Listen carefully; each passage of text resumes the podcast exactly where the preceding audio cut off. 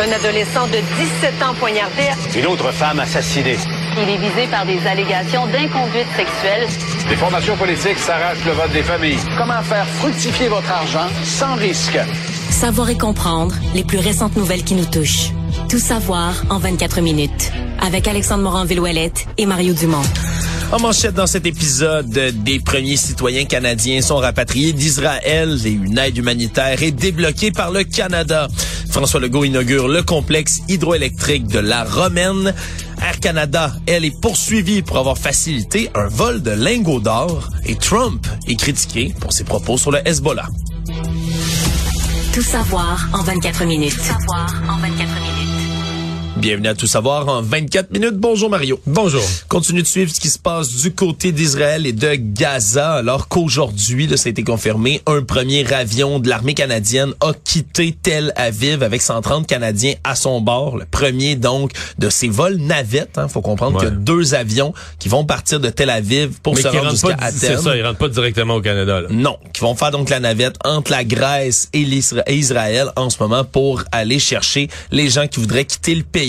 C'est une manœuvre inhabituelle parce qu'habituellement, lorsqu'il y a, euh, on procède à cette opération de sauvetage-là, il n'y a pas de vols commerciaux qui sont possibles entre le Canada Alors que là, il en reste encore. Certains, plus de vols directs. Air Canada vole plus, mais par l'Europe, euh, il y a encore des compagnies qui volent. Il y a encore des compagnies qui volent, mais malgré tout, Ottawa a décidé Ouais. d'envoyer deux avions donc qui vont se relayer pour faire la navette. Donc 130 personnes qui ont quitté déjà. Et, et- et ce qu'on comprend quand même, c'est que la ministre Mélanie Joly avait voulu éviter de monter les attentes ou, je pense, de donner des indications trop précises pour des raisons de sécurité. Mais au moment où elle faisait sa conférence de presse la veille, euh, le plan à ce qu'elle disait, on prépare des rapatriements d'ici la fin de la semaine. Mais le plan était très avancé là, parce que quoi, 24 heures après sa conférence de presse, l'avion décollait de Tel Aviv avec des Canadiens à bord. Donc on était déjà, on était déjà en marche au moment où elle l'annonçait. Ouais, puis là il y a environ 1000 personnes qui souhaiteraient partir, là, selon là, les premiers chiffres qu'Ottawa avance en disant qu'il pourrait y en avoir bien plus là, qui pourraient se joindre à ce nombre-là. C'est 4227 Canadiens en tout et partout qui sont inscrits là, en Israël auprès des services consulaires, 475 dans les territoires palestiniens et donc pour l'instant ceux aussi qui sont et à Gaza et en Cisjordanie, donc en territoire palestinien. Il n'y a pas d'option, malheureusement, là, pour eux pour rentrer pour l'instant, puisque le blocus... fait- à Gaza, il n'y a pas d'option pour quitter Gaza, là, pour sortir. Non, pas du tout pour personne, qu'on soit citoyen canadien ou autre, alors qu'Israël n'a pas encore débuté une offensive terrestre, ce qui ne saurait tarder quand même, alors qu'aujourd'hui, on a vu le premier ministre israélien Benjamin Netanyahu être aux côtés là, du secrétaire d'État américain Anthony Blinken, qui ont fait une conférence conjointe, alors que M. Netanyahu, lui, a parlé d'écraser le mouvement palestinien du Hamas, comme le groupe djihadiste d'État islamique l'a été par le passé. Des termes très durs aussi qui s'accompagnent ben, d'une montée des troupes donc à la frontière de la bande de Gaza, même si le secrétaire d'État américain Anthony Blinken lui a tenté de quand même le rappeler sur le terrain les aspirations légitimes des Palestiniens qui sont pas nécessairement représentés, bien évidemment, par le mouvement terroriste du Hamas. On a d'autres soutiens également étrangers qui s'en viennent pour Israël. Deux autres navires de guerre. Cette fois-ci, c'est pas les États-Unis qui les envoient, c'est la Grande-Bretagne qui a décidé de dépêcher. Donc, le- deux navires de guerre qui vont venir se joindre aux Mais escortes. ça, moi, là. je vois tout ça, là, ben, en commençant par les Américains, l'immense USS Gerald Ford. Pour moi, c'est de la force de stabilisation. Là, puis les navires, il va y avoir un autre navire américain, un deuxième presque aussi gros. Ouais, le Dwight D. Eisenhower. Exactement. Les deux Britanniques. Moi, je vois vraiment ça comme une espèce de force de dissuasion qui veut pas se mêler de la guerre en cours, mais qui veut dire à tous les autres joueurs, au Hezbollah libanais, à l'Iran ou à quiconque d'autre aurait le goût de dire, tiens, je vais, je vais profiter ou je vais, je vais ouvrir un deuxième front contre Israël, je vais m'en mêler. C'est une façon de leur dire, jouez pas à ça. Là. En dehors de ça, ça va mal, ça va mal virer. Ouais, donc pour stabiliser la zone, et c'était pas la seule annonce aujourd'hui, celle de l'évacuation qu'Ottawa allait faire. On a indiqué qu'on fournira un nouveau montant de 10 millions de dollars d'aide humanitaire qui va être acheminé là, par des organismes pour répondre aux besoins urgents, oui, en Israël, mais également en Cisjordanie et à Gaza. Soutien financier pour fournir nourriture, eau, aide médicale d'urgence et autres services de protection. Parce qu'on le sait, là, tout ce qui est vivre de base a été coupé là, par le blocus israélien à la bande de Gaza. Et on a quand même une inquiétude légitime, Mario, qui revient quand on fournit de l'aide en Palestine, celle que cet argent-là soit détourné, entre autres, par le Hamas. Ce qui n'a pas été aidé aujourd'hui, entre autres, par une vidéo de propagande hein, qui a été publiée par le Hamas lui-même même où on voit comment on produit une partie des fameuses roquettes là, qui sont lancées en masse par le Hamas jusqu'en terre israélienne. Puis on les voit déterrer, ni plus ni moins que des aqueducs, là, des Ouais. conduites d'eau un peu partout. L'aqueduc qui a été donné pour une bonne partie par de l'aide internationale, de l'aide humanitaire pour fournir l'eau, de l'aqueduc. Ouais, c'est ces pipelines, pas ces pipelines là, mais ces conduites d'eau là. Si je ne m'abuse en plus précisément dans la vidéo, ça a été identifié selon certaines sources comme du soutien français qui avait été donné donc en Palestine. Donc là, on déterre les tuyaux. on déterre les tuyaux, on les vide, on les nettoie, puis on utilise les tuyaux comme étant le corps justement de la future roquette, donc d'un espèce de missile qui va servir à aller bombarder le sol israélien, ce qui démontre qu'il y a vraiment une implantation importante du Hamas en bande de Gaza. Et ce qui augmente la crainte que plusieurs pays ont, parce que je pense que beaucoup, ben, le Canada en est un, beaucoup de pays de bonne foi ont voulu aider euh, La Palestine. la Palestine, ont voulu aider les citoyens de la bande de Gaza, la misère humaine qu'il y avait là. Mais tu sais, probablement que les Français, quand ils payaient pour des tuyaux, ils se disaient, bon, mais là, qu'est-ce que tu veux faire? Tu sais, tu peux pas imaginer, là, que ça va finir de l'armement. Tu Ben là, on donne des tuyaux, c'est de l'aqueduc. Probablement que ça a jamais été donné au Hamas. La plupart des pays occidentaux donnaient à des groupes ou à des organismes, donc, pour s'assurer que ça aille au... Là, tu vois, ils déterrent les tuyaux puis ils font des missiles avec. Ouais, puis là on dit que cette aide de 10 millions de dollars là, on va veiller du côté du Canada à ce qu'il n'y ait pas un sou qui tombe entre les mains du Hamas. C'est l'attribution là à des partenaires entre autres de la Croix-Rouge canadienne qui vont être donnés, le Croissant Rouge palestinien entre autres et Magen David Adam comme organisme. Évidemment, on n'a pas précisé comment on va éviter que cet argent-là se ramasse dans les mains du Hamas, mais c'est certain que ça va rester une préoccupation majeure là, pour tous les pays, tous les joueurs qui vont vouloir donner un certain soutien aux euh, Palestiniens coincés en bande de Gaza. De retour au Québec maintenant, c'était jour d'inauguration, Mario, alors qu'on a inauguré le complexe hydroélectrique de la Romaine. Bon, il était déjà en activité depuis un an, mais c'était quand même l'inauguration Ouais, le quatre, en fait, officielle. même, même le, le, la- le, le 2 et le 1, là, le réservoir 1 et le réservoir 2 sont en activité depuis 7, 8, 9 ans. Là. Ça fait plusieurs années. Mais ça avait jamais été le complexe dans ça parce que Philippe Couillard était allé inaugurer le 3, la Oui. Romaine 3 en 2017. Ça avait été fait en 2017. c'est ça. Mais c'est parce que là, c'est comme le complexe. Au... Ben, D'abord, le 4 avait jamais été inauguré, mais le complexe dans son ensemble avait jamais été inauguré. Donc là, c'est on a fait vraiment, tu sais, en toi et moi, c'est des cérémonies euh, politiquement payantes. là. Tout, tout le monde veut être là. C'est voilà, tout le monde veut être là et certains euh, ont été là, Mario, à une euh, à une invitation, qui ont répondu, dont l'ex-premier ministre Jean Charest, qui était présent pour l'occasion, qui s'est surpris d'avoir été invité par François Legault. Donc, ouais, le Ben là, ben, je pense qu'il était surpris et content. Ouais, surpris et content. Il est allé de commentaires quand même à l'agent Charest en disant aux qu'il était heureux de les voir, que c'était une blague par la suite, euh, déclencher des rires et tout.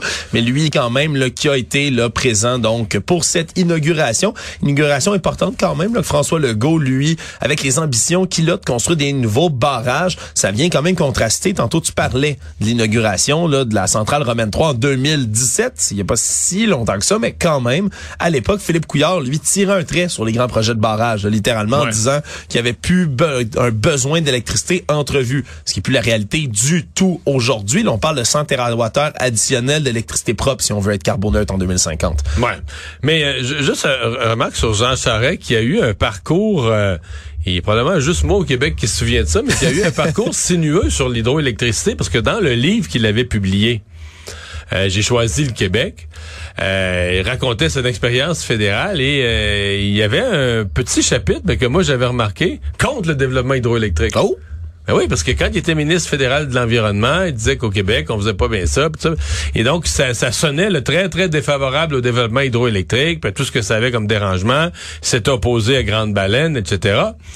Et donc, euh, le c'est comme une conversion, là, quand, quand aujourd'hui, euh, il est comme souligné comme un champion du développement hydroélectrique, applaudi par tous dans les discours de tout le monde, et euh, il est bien content de ça. Mais moi, j'ai eu des débats épiques avec lui, moi, j'étais le défenseur du développement hydroélectrique, puis lui, il était pas pour du tout, là, mettait plein de plein de remarques, euh, de, de- d'inquiétudes, puis tout ça. Fait que là, il a changé d'idée. Ben, il- c'est ça. L'histoire retiendra Il tour- que il a lui, tournoyé sur ses idées, l'histoire, retiendra que lui a été un champion et moi un loser. là, mais c'est, l'histoire C'est est pas plus- là que j'allais. L'histoire est plus. Non, c'est moi qui va là, mais l'histoire est plus complexe que ça. Dans le cas de François Legault, on se comprend qu'aujourd'hui, là, c'est comme tu tu es au baseball, là, puis tu dis, ok. Jamais je vais avoir une balle sur le centre du marbre comme ça. Là. J'inaugure sur place, avec les, barrages dans mon dos, l'image à l'appui, j'inaugure un barrage. Lui qui a en tête de convaincre les Québécois qu'il faut en faire de nouveau il y aura jamais de meilleur moment. Donc, il s'en est un peu donné à cœur joie, rappeler un peu l'obligation qu'on a, les besoins énergétiques. La nouveauté du jour, quand même, si on va aller vraiment vers quelque chose de, au-delà de, du cérémonial, ils ont quand même annoncé que Michael Sebia allait être prêt le mois prochain à faire une... Parce que là, on se comprend que le gouvernement, il excuse-moi de mon anglais, ils brainstorm, là, ils oui. réfléchissent à haute voix là, tout le temps sur la question. à un moment donné, ça, ça va nous prendre un demi-Hydro-Québec de plus, ça va nous prendre un... Une tempête d'idées, même. Ouais, un, un Hydro-Québec de plus, puis là, on sait pas exactement un nouveau barrage ou d'autres choses, puis après ça, Fitzgibbon dit, ah ben là, il faudrait peut-être que la moitié des fois, la moitié des voitures de moins. Là, on va voir du précis. Donc, Michael Sebia va déposer le plan des besoins énergétiques du Québec là, pour les prochaines décennies. Puis ça devrait être suivi dans pas longtemps après, là, quelques mois après, peut-être hiver, printemps, début du printemps, par une espèce de plan de la production. Donc, il faut que tu établisses tes besoins. Puis après ça, par quel moyen? Puis quand je dis un plan, c'est un plan pour consultation. Ce n'est pas un plan final. ce sont des consultations mais on va avoir un plan. Et là, euh, je comment, on, on, pense qu'on commence à avoir hâte de jaser autour de quelque chose, là, tu sais, pas juste des hypothèses, là, tu sais. Ouais, lancer en l'air sur, euh, sur le coin d'une conférence de presse par un ministre. Mais de dire, euh, ben là, telle affaire, c'est-tu sérieux? Un nouveau barrage, c'est-tu sérieux? Qu'est-ce qu'on négocie avec Terre-Neuve? Le, le, le, relancer du nucléaire, c'est-tu sérieux? Et donc, je pense que les vraies discussions, les, pour les gens qui ont hâte, les vraies discussions vont avoir lieu dans les prochains mois et c'est, ouais. ça va être le temps, là. Michael Sebia, qui, qui est efficace quand même, Mario, Hein? C'est une, une, vitesse quand même prodigieuse ben, pour un rapport comme ça. Je pense que si on veut avoir une discussion précise sur des scénarios précis avec des pièces à l'appui, euh, c'est l'homme qui peut nous amener ça. Actualité. Tout savoir en 24 minutes. Évidemment, il y a beaucoup de citoyens au Québec qui se sont fait... Euh, enquiquiné, je vais être poli, par le système SA à clic, hein, qui est sorti, bien évidemment, on le sait, au début de l'année, causant toute la pagaille de transfert de données auprès des services de la SAAQ. Mais semble-t-il que ça n'a pas seulement fait suer les citoyens, Mario, mais aussi les employés qui sont affectés au service à la clientèle et autres de la SAAQ. C'est le syndicat de la fonction publique parapublique du Québec, entre autres, là, qui s'occupe donc des employés de la SAAQ, qui a décidé de mener un sondage les, entre les 15 et 24 septembre dernier. Et ce qui euh, révèle au, au sein de ce sondage-là, c'est 49% des répondants qui sont à l'emploi de la SAC depuis au moins le printemps. Là, donc, qui sont là, là depuis euh, que ça s'est passé, tous ces événements-là. Ben, eux affirment qu'ils doivent travailler plus fort maintenant qu'avant, même si... De, ah, je suis sûr de ça. Là. Même si du côté de la ministre des Transports, Geneviève Guilbeault, on a dit que tout était rentré à la normale, puis que tout va bien maintenant dans les bureaux de la SAAQ. Là, on explique que pour plusieurs raisons qui sont citées, et on pouvait en nommer plusieurs dans le sondage, mais c'est encore plus difficile. On parle entre autres des erreurs liées au système à 71% des répondants, c'est ce qu'on a nommé. Des manipulations informatiques plus nombreuses à 45% de la clientèle, les interactions qu'on a avec les clients qui sont encore plus longues, 44% plus fréquentes, 30 et au travers de tout ça, on se rend compte mais que c'est non seulement près de la moitié, 48,8% des répondants ont dit que ça augmentait leur niveau d'anxiété au travail. Mais c'est sûr que c'est plate. Euh, personne veut dans sa job se faire engueuler tout le temps. Là. Puis en plus, se faire engueuler, tu sais, si c'est à ta propre boulangerie, puis t'as cochonné ton pain ce matin, tu l'as brûlé, tu te fais engueuler, tu te dis garde, je vais faire attention demain, je le sais bien, tu t'excuses, tu fais un rabais, c'est ton pain. Mais là, l'employé, il contrôle rien. Il a rien décidé, rien fait, c'est des boss au-dessus de lui qui ont fait le changement informatique. Lui, l'employé, il peut, quand tu dis tu peux rien, rien, rien faire, puis tu te fais engueuler parce que là, veut dire le PDG, il est pas sur le téléphone avec le monde ou au comptoir en face du monde, avec euh, les gens qui sont frustrés ou que ça marche pas, il engueule, il engueule la pauvre personne qui est au bout de la ligne ou dans sa face. Fait que c'est certain que c'est désagréable. Tu travailles plus fort, puis t'es toujours avec du monde sur de mauvaise humeur. Là. Tout le temps, tout le temps des clients, là, que c'est la quatrième fois qu'ils viennent, ils ont perdu des heures, ils ont perdu une journée d'ouvrage, ils ont perdu des revenus, sont frustrés au coton. Fait que tu passes ta journée à servir du monde de mauvaise humeur sur une situation que tu contrôles pas, puis où tu peux pas vraiment faire de miracle, parce que dans le fond, le système informatique, il marchait pas pour les employés non plus. Moi, tu vois, j'ai changé de tour la semaine passée.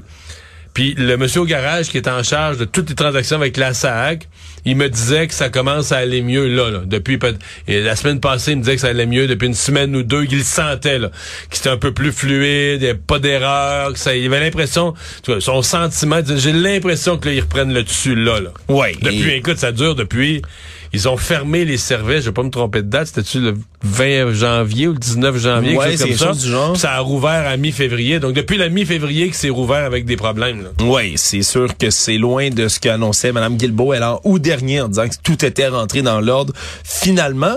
Et ce qui est encore plus inquiétant vraiment pour la société d'État, c'est qu'au travers de tout ça, anxiété, problèmes, charge de travail augmentée, etc.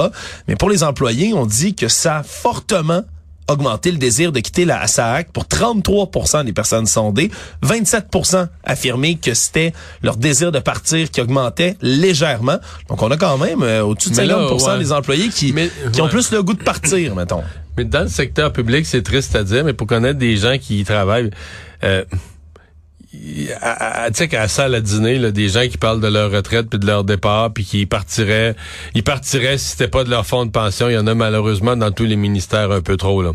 Je dis pas qu'il y en a pas un pourcentage un peu plus fort, mais c'est quelque chose, euh, même c'est quelque chose que je trouve triste, que certainement, mais t'entends ça dans le secteur public, des gens qui disent, ah, moi là, tu sais, mettons, quand t'as quelqu'un qui, qui, est plus jeune que moi, mettons, j'ai 53 ans, quelqu'un qui a 47, 48 ans, qui compte les années, il me reste 9 ans et 3 mois pour ma retraite.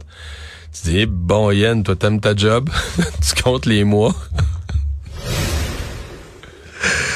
Jugement, euh, une ex-dirigeante du parti de Valérie Plante est accusée de fraude électorale dans la formation politique de Projet Montréal. On est dans l'eau chaude en ce moment depuis qu'Élection Québec a remis un constat d'infraction. On parle de constat pour manœuvre électorale frauduleuse. Celle qui est visée, c'est la directrice générale du parti en 2015 et 2018, Marie Depelto-Paquette, qui a reçu ça, ce constat d'infraction-là, fin septembre. Elle aurait remis un rapport de dépenses électorales incomplet, donc, ou qui mentionnait donc quelque chose d'un renseignement de faux. Et c'est des faits qui remontent quand même à la campagne électorale municipale de 2017, celle qui a emmené Valérie Plante en tout premier lieu à la tête de la ville de Montréal.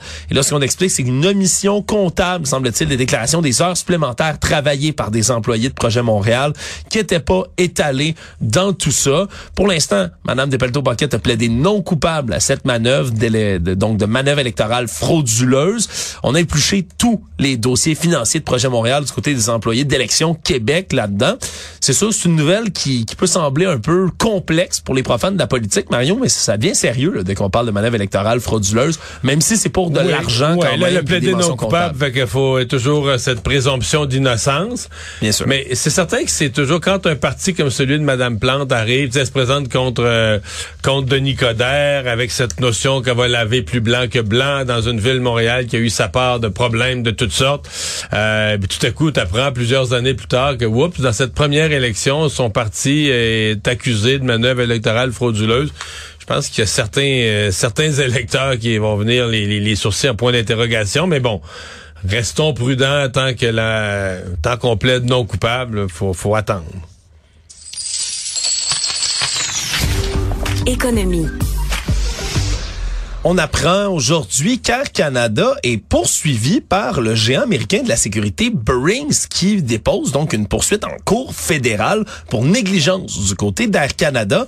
Tout ça qui vient euh, dans la suite de cette histoire que peut-être euh, certains avaient oublié, qui remonte en avril dernier, alors qu'on a euh, vu un vol massif de lingots d'or, Mario, histoire dans laquelle ben, Air Canada est plus impliqué qu'on pensait finalement. Il paraît pas particulièrement bien pas particulièrement bien, c'est le mot Mario, parce que on a euh, au départ, le 17 avril dernier, un homme qui se présente à l'entrepôt de fret d'Air Canada, à l'aéroport Pearson de Toronto, vers 18h30 à peu près. Et lui arrive là-bas, présente au personnel donc d'Air Canada qui est là, une copie d'un bordereau d'expédition aérienne. Donc vient chercher, en grosso modo, un, colis. colis. Vient chercher un colis sur place. Le problème, c'est que on livre certains colis dans les aéroports qui valent plus que d'autres. Et c'était le cas du colis à ce moment-ci. Et le bordereau, lui, était complètement frauduleux, mais le personnel d'Air Canada a pas fait les vérifications nécessaires, semble-t-il, autour, ont remis les cargaisons à l'individu qui a pris la poudre d'escampette. On n'a toujours pas interpellé personne dans cette histoire-là. Donc, l'individu, le voleur est toujours au large. Le problème, c'est la cargaison, Mario. On n'a pas remis une coupe de bas blanc à l'intérieur d'une caisse, là. C'est, c'est 400 kg, donc c'est à peu près 900 livres de lingots d'or. Ça vaut 20,3 millions de dollars, 2,6 millions de dollars aussi en billets de banque, clair et net. Donc, est parti avec un vol de près de 23 millions de dollars au total. Tout ça, là, après, être rentré là comme dans un moulin puis être ressorti avec la cargaison. Mais je, je trouve quand même, je suis en fait, je suis étonné qu'il n'y ait pas une une procédure de double vérification, qui n'y pas dans le fond deux niveaux de colis. Parce que ce que je comprends, c'est que tu présentes le bon.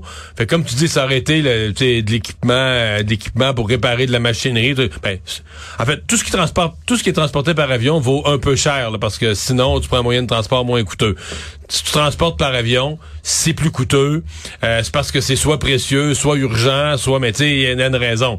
Donc, déjà, je pense qu'on devrait être soucieux avec les colis, mais là, quand même, des lingots d'or, t'es à un autre niveau. Alors moi, j'aurais pensé qu'on a une procédure avec euh, quasiment l'empreinte digitale, puis la triple signature, puis la double vérification, puis envoyer par là.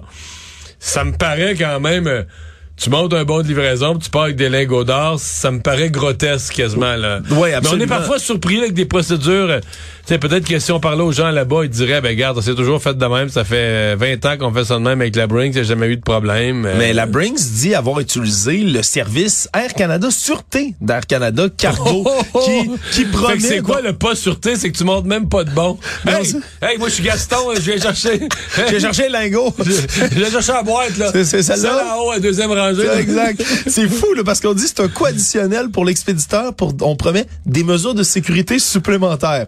J'ai aucune idée ce que c'est. Ben ça, si c'est le service sûreté, je veux vraiment qu'on me décrive le service régulier ordinaire. Ouais, mais là, le problème, c'est que Brinks se sont heurtés aussi au légendaire service à la clientèle d'Air Canada. Mario, ils ont demandé un remboursement complet pour la valeur des lingots disparus et on s'est resté complètement lettre morte du côté d'Air Canada. là, là, pour vrai, là, tu me fais plaisir de savoir que la Brinks aussi a les mêmes problèmes que, les pauvres transporteurs que. Que, Bibi, là, que moi. Là. Oui. je, je me sens pas perdu tes lingots. Je me sens moins seul, je me sens moins Calimero. je me dis, garde, moi j'ai pas de service, j'ai rien qui marche avec Air Canada. Ils m'ont annulé un voyage, mais la Bring s'appelle, puis ils ont le même service. ça, me fait vraiment du bien.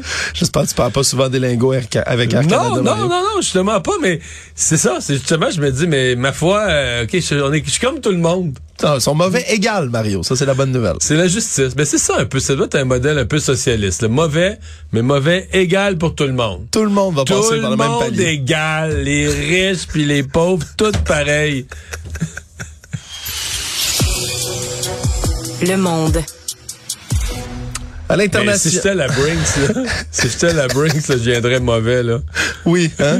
Mais je pense que c'est pour ça qu'ils déposent quand même. C'est pour ça que c'est dans les nouvelles aujourd'hui. Oui, une poursuite en cours fédérale. Je, pense qu'ils sont frustrés un tout petit peu. Moi, quand je suis frustré quand au Canada, ça passe pas aux nouvelles. Oui, c'est correct, correct, Mais ça devrait, par contre, Mario. On va en faire une affaire de nouvelles prochaine fois. On revient à Donald Trump qui fait encore les manchettes, bien évidemment, bien que le, disons, le projecteur de l'actualité internationale n'est plus sur lui en ce moment, bien qu'il soit focusé sur Israël mais trouvé quand même le moyen de faire parler de lui hier soir, alors qu'il était là dans une conférence politique à son habitude, meeting électoral de Floride, et il a eu des propos euh, dans lesquels il a qualifié le Hezbollah, hein, on se souviendra donc faction euh, libanaise pro-Iran qui, entre autres, ben, supporte, euh, est un allié indéfectible là, donc du Hamas en Israël. Eh bien, il a qualifié le Hezbollah de très intelligent. Ils sont tous très, très intelligents. Encore utiliser ces termes-là, là, après tout ce qu'il a vu, qualifiant le Hezbollah ne manqua pas, bien évidemment, de dire qu'Israël n'aurait jamais été attaqué si lui, M. Trump, était encore président. Donc, mais c'est des propos qui ont quand même pas passé. Puis de, plusieurs côtés, Mario, bien évidemment, Joe Biden, son futur rival pressenti à la présidentielle de 2024, a dit que ça, ça a aucun bon sens. Même chose quand même du côté là de ses opposants dans la course, l'investiture républicaine.